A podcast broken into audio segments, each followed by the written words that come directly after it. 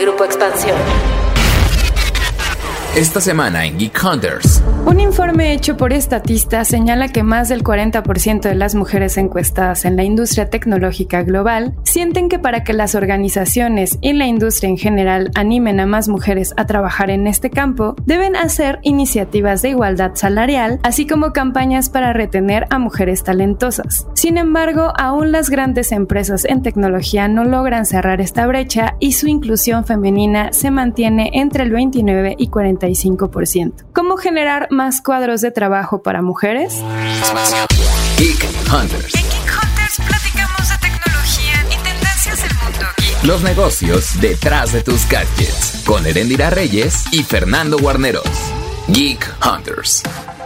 Hola Geek Hunters, bienvenidos a este programa que pues sí va a ser muy especial porque vamos a tocar un tema que para nosotros es, es muy importante del que hablemos, del que generemos conversación tanto aquí como con ustedes, porque es platicar acerca de la brecha de género en la tecnología y no solo de la brecha de género en la industria tecnológica, es decir, estas empresas que tanto están apostando por las mujeres para estar al frente de ese liderazgo tech, sino también de cómo está la brecha de género desde los medios de comunicación. Para ello vamos a platicar con Erendira Reyes, que como ustedes saben es la editora de Grupo Expansión de Tecnología. ¿Cómo estás, Eren? Hola, pues muy bien. La verdad es que tenía muchas ganas de hacer este podcast y quería hacerlo también con un par de amigas a las que admiro mucho y con las que he tenido oportunidad de trabajar, de viajar y de estar pues en contacto de forma cercana. Está con nosotros Montserrat Valle, que en algún momento seguramente si ustedes son fans de Geek Hunters, la recordarán porque es una ex reportera de aquí de Expansión. Ahora está en CNN. La verdad es que eso también está súper cool. Que otros medios estén abriendo espacios. Debo de admitir que Expansión es un medio editorial y ahí doy reconocimiento a la casa editorial, donde hay muchas mujeres, pero también a los otros medios que también están abriendo espacio. Y además de está también alguien que hemos tenido en este podcast, que es Aura López, también podcaster, que tiene su podcast de Aura del Futuro y que también hace cosas muy metidas en la parte de inclusión de género. Monse, ¿cómo estás? La verdad, yo muy feliz de volver acá a Geek Hunters. Siempre es bonito volver aquí. Mi primer podcast en el que estuvimos, tú y yo llegamos el mismo día. Entonces, muy, muy contenta, pero sí, un gusto volver acá. Ahora, ¿cómo estás? Que también es una ex expansión. Sus primeros pininos eh, los hizo en esta casa editorial hace muchos años. Hola, Ere. Un gusto estar en este programa. Sí, tienes toda la razón. Soy una veterana de la tecnología. Estuve ahí en expansión cuando arrancaron con el pool de tecno por ahí del, del 2009 y en esos tiempos, pues bueno, este mundo era un poco nuevo para muchas. Y como bien lo menciona Monse, pues sí, expansión es un lugar en donde abrió puertas a muchas mujeres y justamente principalmente en el ámbito de la tecnología. Y bueno, ¿por qué quería hablar de esto? Finalmente la industria tecno es una de las que presume mucho la parte de diversidad, la parte de tener interés por incluir a todas las voces. Y en algunos números, o sea, como poner de contexto, Microsoft, Amazon, Google, Facebook han crecido, sí, su número de mujeres dentro de sus empresas. Todavía están lejos, o sea, lo mencionaba al mero, mero principio, están entre el 29 y el 45% de mujeres en este tipo de empresas y además de que son pocas en cuanto al total de su fuerza laboral, también son pocas mujeres en puestos de liderazgo y sobre todo en puestos que tengan que ver con la tecnología directamente. Ya ha habido como muchas mujeres líderes en secciones como comunicación, relaciones públicas, recursos humanos, que son áreas que tienen la verdad bastante y que ahí incluso hace falta talento masculino eh, para complementar esas áreas, pero áreas como muy muy técnicas, la verdad es que son menores, no tienen eh, tanta participación y se busca que justo tengan más participación. Aprovechando obviamente todos estos números, aprovechando la coyuntura de marzo, también quise traer la parte de periodistas tech Porque seamos sinceros, allá afuera hay muchos youtubers, hay muchos influencers, hay muchos TikTokers que son hombres que lo hacen increíble, la verdad, pero es una realidad que hay muy pocas mujeres y sobre todo en contenidos más especializados, más en telecomunicaciones o más de fierros como cloud o temas más complicados en tecnología, hay menos mujeres todavía. Entonces, por eso quise traer este par de voces extra para que cuenten su experiencia y obviamente pues también que platiquemos cómo podemos empezar a traer más talento femenino también al lado de los medios especializados en tecno. Entonces, Monse, cuéntame, ¿cómo llegaste? Yo sé más o menos la historia, pero allá afuera no conocen muy bien la historia. ¿Te gusta la tecnología? ¿No te gusta? O sea, fue un camino que de repente llegaste y dijiste, bueno, está bien, vamos a entrarle de lleno. Yo quería ser periodista de deportes porque me gustan mucho y quería un espacio en el primer video en el que trabajé, pero fue así como aquí en deportes solamente hay hombres. Entonces digamos que esa brecha la he enfrentado en diferentes secciones, ¿no? Me mandan a cubrir espectáculos, después llego a expansión y en expansión estaba yo en la parte de breaking news para la parte soft. De allí me pasan a la mesa de Tecno, donde estaba, si recuerdan, a Gaby Chávez y estaba Ere. Y éramos el Dream Team de puras mujeres en tecnología, lo cual a mí se me hacía muy raro porque cuando va uno a las coberturas, normalmente te encuentras reporteros chicos. A mí, por ejemplo, me gustan mucho los videojuegos, pero he encontrado muy pocas mujeres que le entran ese tema a escribir. Y creo que ahí debo reconocer a Gaby, que era nuestra editora en ese momento, nos daba oportunidad de escribir de todo, desde los fierros y ciberseguridad y videojuegos, era como prueben, prueben y vean en qué son buenos. Entonces creo que eso me ayudó mucho a poderme adaptar a estos temas, porque de inicio yo no, o sea, no es que no supiera, me gustaban los videojuegos, me gustaban los celulares, pero si me preguntabas, pues, ¿qué es la tasa de refresco en un celular? Era como, no tengo idea. Entonces fue como aprender sobre la marcha y acercarte mucho al team que te respondieran estas dudas. Yo creo que en mi caso fue porque estuve muy bien asesorada, acompañada y fue por un equipo de puras mujeres. Ahora hablando de justo esas este, cosas técnicas y fierros y reseñas, a mí me gustaría preguntarles un poco su experiencia en torno a los comentarios que han tenido, por ejemplo, de los usuarios que son mucho más metidos en todo eso, porque a veces me ha tocado también, o sea, yo no soy un experto en teléfonos, pero hay gente que sí lo es y es muy metida, pero tal vez las opiniones de un hombre no son tan cuestionadas como las de las mujeres, porque justamente creo que hay ciertos prejuicios en torno a eso. Entonces me gustaría preguntarles qué experiencia han tenido al respecto. Bueno, al igual que Monse, yo entré en la fuente de tecnología por ahí del 2007, trabajaba en una estación de radio, estudié comunicaciones, me dedicaba un poco a la música, quería dedicarme un poco al cine, pero al final la vida me llevó al mundo de la tecnología. Y en ese sentido, pues yo no fui em, acobijada por las chicas como ustedes, en esos tiempos todo era muy diferente a lo que es ahora. Y justamente fui más bien protegida por chicos, ¿no? Quienes estaban en la industria en aquel entonces, pues era pues Javier Matuk, Ricardo Zamora, José Antonio Pontón, quienes siguen varios, dos de ellos vigentes en este tiempo. Y con ellos pues empecé a trabajar en W Radio. Al igual que Monse no tenía mucha idea de la tecnología, no sabía exactamente quién era Bill Gates en aquel entonces, sabía quién era, pero no sabía todo lo que implicaba.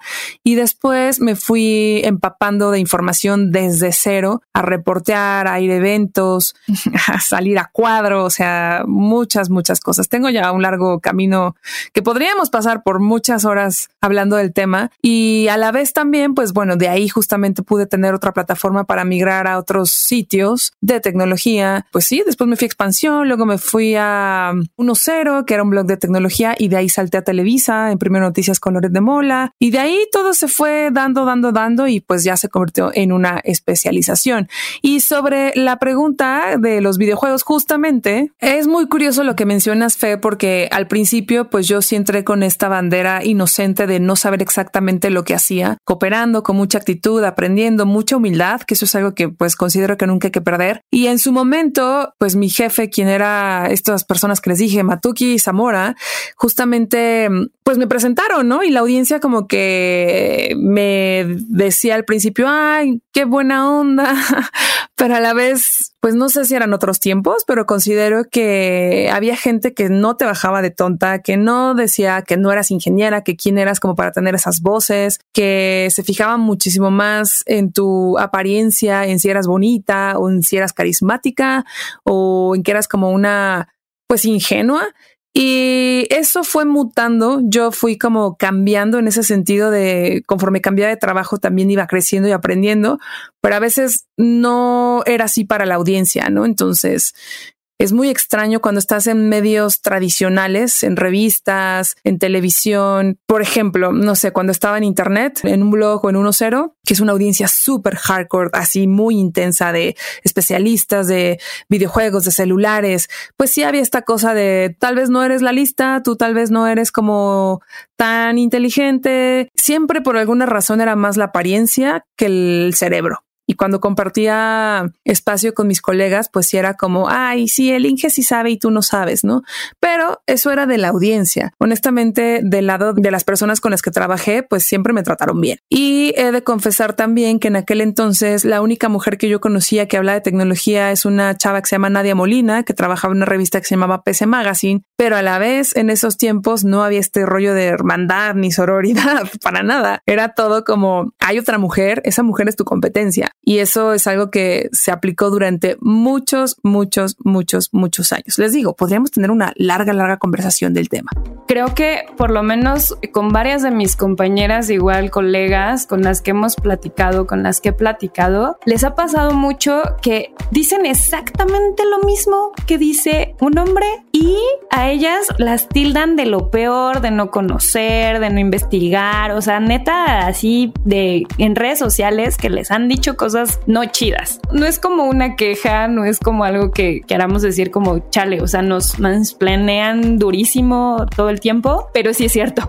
o sea, la neta sí no está tan cool y además como que dan por hecho que hay ciertos temas como que no puedes tocar, sobre todo la parte más técnica. Yo por lo menos dentro de mi desarrollo vamos en el mundo de la tecnología, por lo que yo entré fue por el lado más hard, o sea, mucho telecomunicaciones, mucho la parte incluso de ciberseguridad, o sea, mucho como estos temas que en teoría las morras no tocamos y que es como, bueno, a ellas les gusta la parte como más de gadgets y más, o sea, como que solamente lo más sexy del mundo de la tecnología y la realidad es que no y por lo menos muchos de mis colegas allá afuera, la chamba que han hecho está muy, muy, muy enfocada y muy especializada en estos temas más hard, más incluso a nivel de hablar de CPUs, GPUs, de estar hablando de temas muy técnicos que investigan, que se especializan en esos temas y que justo de repente llegan a los eventos de marcas más técnicas y también se encuentran como con el prejuicio de, ay, bueno, te vamos a explicar otra vez lo que ya sabes porque seguramente no lo sabes. Y entonces obviamente se enojan durísimo y muchas es como, yo lo sabía, no tendrían que venirme a decir voceros o incluso mismos PRs que caen en este prejuicio y que es parte de un problema estructural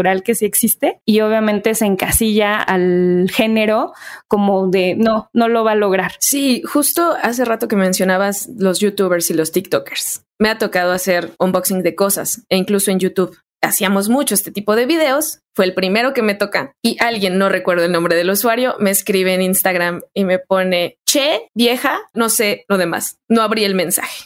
Y llegué a ese punto, dije, a ver, no necesito leerlo, pero sé que, qué podría venir después, ¿no? Podría ser un no sabes, no hables, no, no, sabemos, nunca lo vamos a saber.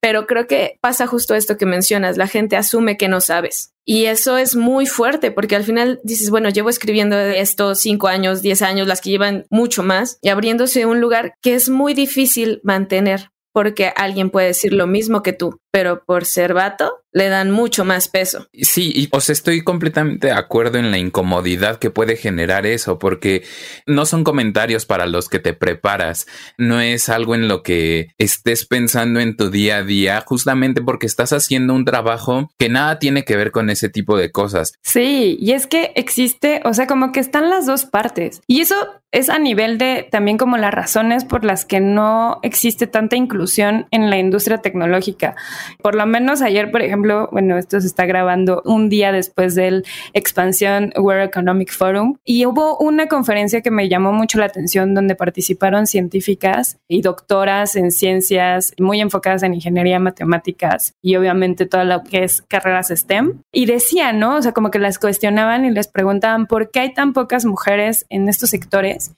Y una de las razones que daban era todo lo contrario, que justo cuando entraron a estudiar, las empezaron a tratar como vatos. O sea, era como, ah, bueno, eres muy inteligente y eres muy brillante, entonces te voy a tratar como si fueras vato porque eres brillante. Y una de ellas decía, Paula Castillo, que es una científica en química y biología, ella decía como, ¿por qué me tratas como vato? O sea, puedo ser brillante y también puedo ser muy femenina y también puedo no querer ser tratada como vato. Y creo que eso también es otro de los prejuicios que existe y que permea también hasta el mundo del periodismo especializado en tecnología. Como que piensan que si eres muy buena, una de dos, o no eres nada femenina, vas a llegar casi, casi con camisetita y muy nerda, vamos, y pues tampoco está chido. O sea, creo que hay morras que pueden ser igual muy femeninas y no precisamente por eso van a querer mostrarse, uno, y dos,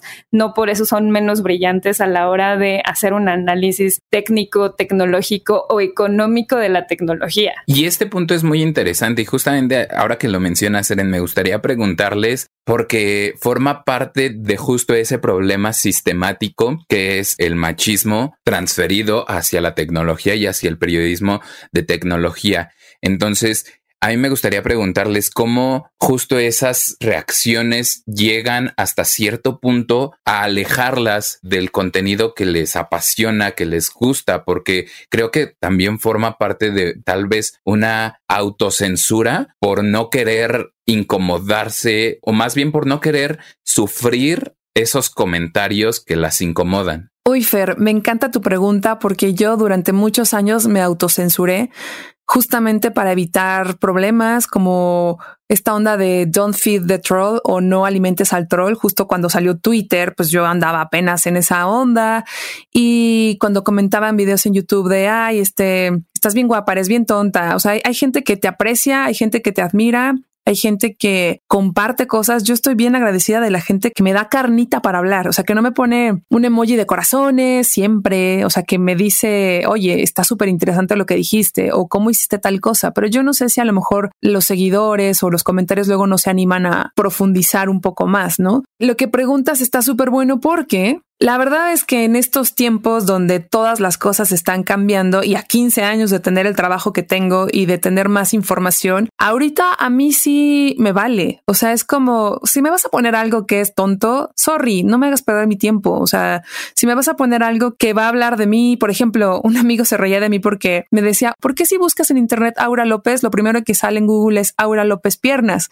Cuando yo nunca me he vestido pues tan exuberante porque no me gusta llamar la atención. Y yo le decía, no tengo idea, me encantaría que fuera Aura López, no sé, sensata, Aura López geek, Aura López algo así. Pero al final, en estos días, creo que de verdad estamos cambiando mucho. Afortunadamente es importante que las mujeres tengamos más voz, que las mujeres podamos expresar nuestro descontento y es momento de tener argumentos, pero sobre todo de informarnos. Creo que en el momento, en mi caso, en el que empecé a entender que podía decir que no, o podía decir que no me gustaba, o podía decir que, sabes que no soy tonta y cállate. O sea, Obviamente sabes que si tú contestas, puede que esa otra persona se enganche, se pelee. Para mí es como pensar qué tanto quieres perder tu tiempo. Esta persona va a razonar o no va a razonar contigo. Se está pasando de lanza, le quieres decir algo, lo vas a bloquear, lo vas a mutear, lo vas a ignorar.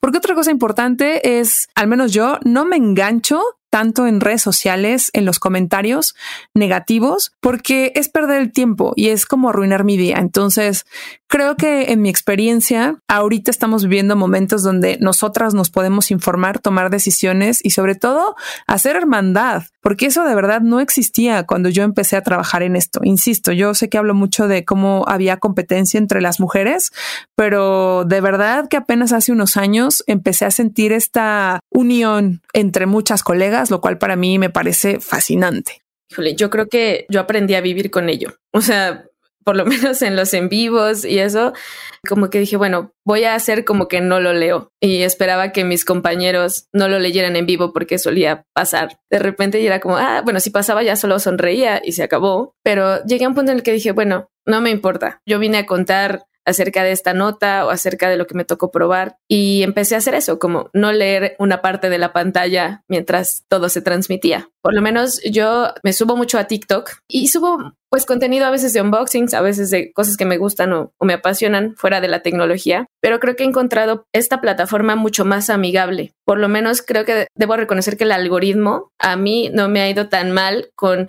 gente que ve ese tipo de videos y que quizás sí está interesada en saber qué cámara tiene este celular, ¿no? Más allá de mi cuenta de OnlyFans. Entonces, es, es buscar la plataforma que quizá te sea más cómoda. Y yo debo reconocer que he encontrado gente que me supieron enseñar y hacerme sentir cómoda con este tipo de temas. Entonces, es estar donde tú te sientas bien y abrirte el espacio y crear una comunidad con la gente que te sigue o que te escucha, porque al final también te está dando un poco de, pues, de su credibilidad, de su validación al preguntarte cosas como, oye, me llegó este mensaje de WhatsApp, ¿es real? ¿No es real? ¿Este link lo abro o no lo abro? O sea, cuando te empiezan a dar esa autoridad, se siente muy bonito, porque dices, no necesito ser un vato. Hay gente que sí confía en mí y seguramente las chicas que están allá afuera y que también están ganando este tipo de autoridad y que tener un team al lado que te impulse, aunque no estemos trabajando en el mismo sitio, y recurrir a ellas es algo que te puede todavía fortalecer y decir, aquí sigo, pese al comentario, pese a cosas que no me gustan, porque seguramente ellas se sintieron igual que yo. Yo por lo menos, o sea, quienes fueron mis mentores eh, principales, o sea, ha sido Gaby Chávez, la quiero, aprecio muchísimo y fue una de mis mentoras, pero también Isabel Ferguson, la amo, la adoro, todavía sigo trabajando con ella en expansión, ya tomó otros rumbos no tan tecnológicos y Carlitos, Carlitos Fernández, que la verdad es muy conocido, es muy respetado y creo que una clave para que muchas de las morras que estuvimos en expansión pudiéramos salir y tuviéramos mucha confianza, la verdad es que sí fue clave también Carlos. O sea, Carlos justo nos decía como no le tengan miedo a esto, aviéntate tú, aviéntense a los viajes, aviéntense a tomar como decisiones. Nos empoderaba mucho y nos empoderaba mucho Isa y nos empoderaba mucho ver la chamba que estaban haciendo las otras. O sea, a mí me tocó también estar con Andrea, Andrea López o Dulce, que también se metían como a rollos muy de ciencia y que se metían igual a investigar muy cañón y que hacían cosas maravillosas, pero que también era por mucho el impulso que existía. O sea, no era como esto es un tema más de vatos que de, de mujeres. O sea, te aventaban completamente a echarte una reseña que tal vez estás aprendiendo y justo términos que tal vez no tenías tan claros, tenías que aprendértelos a la mala en algún punto. Entonces creo que el tema justo de los jefes que llegas a tener, que te impulsan mucho, también es importante y también es importante la parte de la alianza. Aura en algún momento se acercó directamente a escribirme en Instagram y me dijo como, creo que tenemos que ser más compas y creo que tenemos que empezar a hacer cosas en conjunto entre mujeres, porque nos dimos cuenta también que nuestras contrapartes masculinas estaban haciendo muchas cosas juntos y eso los ayudaba a crecer sus audiencias. Entonces fue como, no es que hay que segmentarlo, pero sí hay que echarnos la mano porque si yo tengo un espacio y te puedo invitar a ti, morra, para que crezcas y puedas empoderarte, te voy a invitar. Entonces también como que empezamos a crear esas alianzas que no precisamente a nivel de la oficina teníamos que tener, sino que poco a poco se empezaron a dar y a crecer y que seguimos en contacto y de repente es como, híjole, no tengo el contacto de fulanito de tal, ¿lo tienes tú? Ah, sí, aquí lo tengo. Entonces ayudarnos a pesar de que afuera se pueda ver que somos competencia, pues la realidad es que somos la neta el mismo gremio y somos colegas y está chido que estemos pues trabajando en conjunto. Sí, la verdad es que es muy bueno lo que mencionas. Como lo dije al principio, en mi caso, las personas que me abrieron las puertas al 100% y siempre les estaré agradecida fueron pues Javier Matuk, Ricardo Zamora y José Antonio Pontón. Y a pesar de que cada quien tomó su rumbo y su vida, pues los considero mis mentores al principio y eventualmente en expansión justamente empecé a notar otro tipo de roles. Hay una mujer a la que admiro muchísimo que se llama Bárbara Anderson, quien ahorita es fundadora de Yo también. Y como periodista, wow, o sea, empecé a ver otro tipo de investigaciones y que a lo mejor en tecnología no solo había gadgets, sino que había mil y otros contenidos de los cuales me interesan muchísimo ahora, como justamente cómo desconectarte a Internet o qué onda con las redes sociales, qué está haciendo el algoritmo, qué va a pasar en un futuro con, no sé, nuestras vidas y el metaverso y como hay tantas cosas y temas de tendencia. Y como bien lo mencionas, Ere, pues afortunadamente, pues sí, ¿no? Me animé a buscar a otras colegas porque yo me daba cuenta que no tenía amigas, o sea, amigas, colegas femeninas, que siempre era esta onda de es, es competencia y demás. Pero este tema de buscar alianza con tus colegas es algo súper básico y que yo vengo de una generación en donde las mujeres son tus enemigas y son tu competencia. Y para mí ha sido un gran switch el poder decir, no, las mujeres podemos colaborar, podemos ser aliadas y podemos hablar de tecnología entre nosotras y de otras cosas. Entonces, para mí eso es algo maravilloso en el que también invito a toda la audiencia que nos está escuchando. No importa el género, o sea, creo que al final, ya sé que van a decir, ¿cómo que no importa el género si estás hablando de mujeres? Pero creo que no importa el género, creo que al final lo importante es apoyarte con una red que te haga crecer como persona en tu trabajo y en tu ser. Entonces, eso es un poco lo que pienso ahora. Un poco para empezar a concluir dentro de estas buenas prácticas que hemos tenido y por las que hemos, pues estamos siendo parte del periodismo especializado en tecnología, ¿qué buenas prácticas tendríamos que seguir para justo incluir a más mujeres en general en el mundo de la tecnología? Pues yo creo que la tarea desde mi cancha o la cancha de las personas que ya tenemos como un camino recorrido es transmitir el conocimiento. Si a mí alguien me hubiera contado como, oye, mira, te va a pasar todo esto, esto, esto, esto y esto por ser mujer, creo que hubiera sido un poquito más fácil. Y ahora a 15 años de esta trayectoria que veo como a las nuevas generaciones y que veo justamente cambiar el switch en donde yo también he tenido que trabajar en cambiar el switch y decir no, o sea, esto no es competencia, ellas pueden hacer esto conmigo, yo puedo hacer esto con ellas, podemos hacer una hermandad que ya sé que me la he pasado repitiendo esto, pero en serio que es real. Creo que eso es como importante, como hacer pues una unión, ¿no? Y no solo de mujeres, o sea, creo que al final puede haber un equilibrio entre el conocimiento, entre lo que hace una, lo que hace otra, lo que hace otro. Al final para mí se trata de hacer contenido de calidad y que pueda dejar un mensaje y aportarle algo al mundo, sobre todo que Internet está ultra mega saturado de muchas cosas que creo y considero innecesarias, pero ese es otro tema. Yo creo que parte de lo que podemos hacer es quienes tengamos un espacio en medios, abrir espacios a más personas, no necesariamente mujeres porque tampoco se vale contratar por ser mujer. Creo que hay gente talentosa, hombres y mujeres, y podemos hacer equipos muy poderosos y muy diversos. Eso le da mucha riqueza a un sitio y eso se lee y se nota afuera. Entonces yo creo que algo que yo me llevo de la gente con la que yo he trabajado es enseñar, acercarte, abrirte a que te puedan responder tus dudas. Da igual si eres hombre o mujer, creo que el saber guiar nos da esas enseñanzas para las personas que en su momento estén a nuestros cargos. Entonces, eso hace falta. Y sí, demostrar allá afuera y subir más contenido y darle difusión en nuestras redes, tanto al nuestro como al de nuestras compañeras, ¿no? Creo que es importante esa parte porque contenido hay, pero difusión todavía falta. De acuerdo. Y ya, Fer, como a manera de conclusión, justo, ¿qué buenas prácticas tendríamos que llevarnos para tener más mujeres? Pues la verdad es que yo desde este lado, o sea, desde que entré a trabajar a Expansión, sí he notado un entorno mucho más amable y mucho más diverso. La verdad es que justamente Creo que esa es una gran práctica, generar estos entornos inclusivos y de diversidad, porque al final eso influye directamente en cómo haces el contenido, bajo qué perspectiva estás pensando el contenido que estás haciendo. O sea, no es como pensar que todos tus lectores van a ser hombres.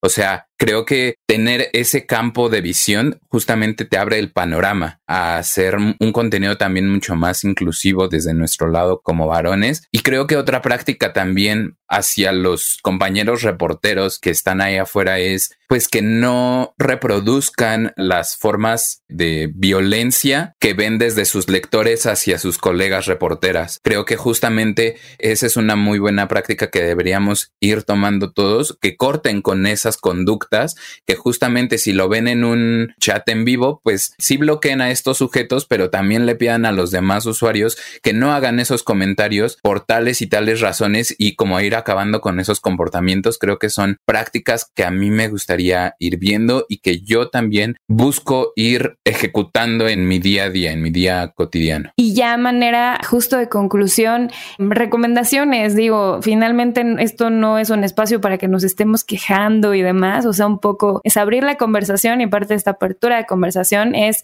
pues qué soluciones podemos tener a la mano para evitar el sesgo y que empezamos a tener más diversidad en todos los sectores. Leer de feminismo. Va a sonar muy rara mi respuesta, pero es la realidad para mí. En el momento en que empecé a leer de feminismo y empecé a entender que podía pedir cosas, que podía no acceder a cosas y que podía darme cuenta de mi potencial como mujer y como empresaria y como entrepreneur y como periodista, que podía ser y hacer cosas sin tener que depender de alguien más. Creo que ahí fue cuando empecé a tener este despertar de decir, sí, sí puedo. Entonces, yo invito a la gente de cualquier género a que empecemos a leer de feminismo. Yo, de mi lado, creo que justo, o sea, entre más puestos tal vez medianos y de liderazgo que tengamos, pues obviamente abrir el espacio para mayor diversidad siempre va a traer mejores contenidos porque más voces van a estar viéndose reflejadas en los medios y eso es lo que hace falta. Estamos en un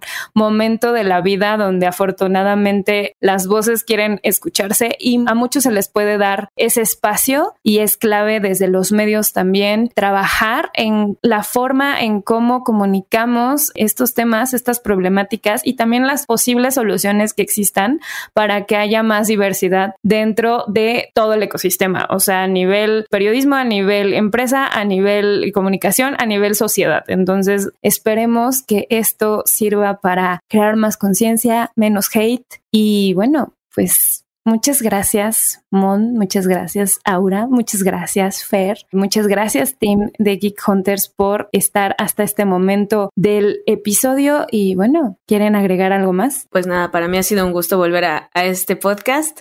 Cuando quieran, yo encantada de la vida. Y nada, gracias por el espacio, Ere. Una gran experiencia. También gracias a nuestros profes tecno que tuvimos. Sí, definitivo. No, pues muchas gracias por la invitación y ya saben que cualquier cosa estoy a la orden. Me pueden buscar en mi Instagram que es arroba aurav. De verdad, si se les antoja preguntar algo, pregunten. Y también muchísimas gracias. Es un placer compartir el podcast con invitadas de esta talla y solo a los Geek Hunters, pues sigan ampliando la conversación a través de todas nuestras redes sociales, que los vamos a estar leyendo ahí con mucho gusto.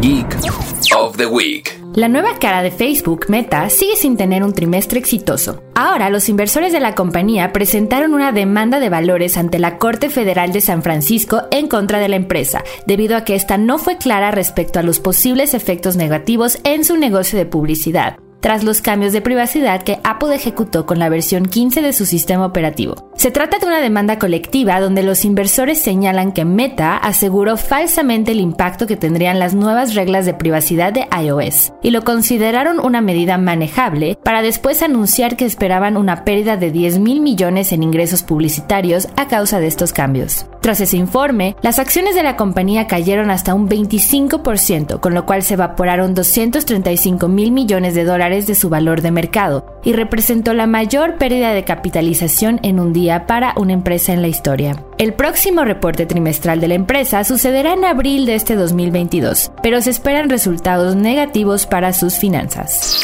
Geek Hunters. Toda la información de tecnología y negocios la encuentras en expansión.mx diagonal tecnología.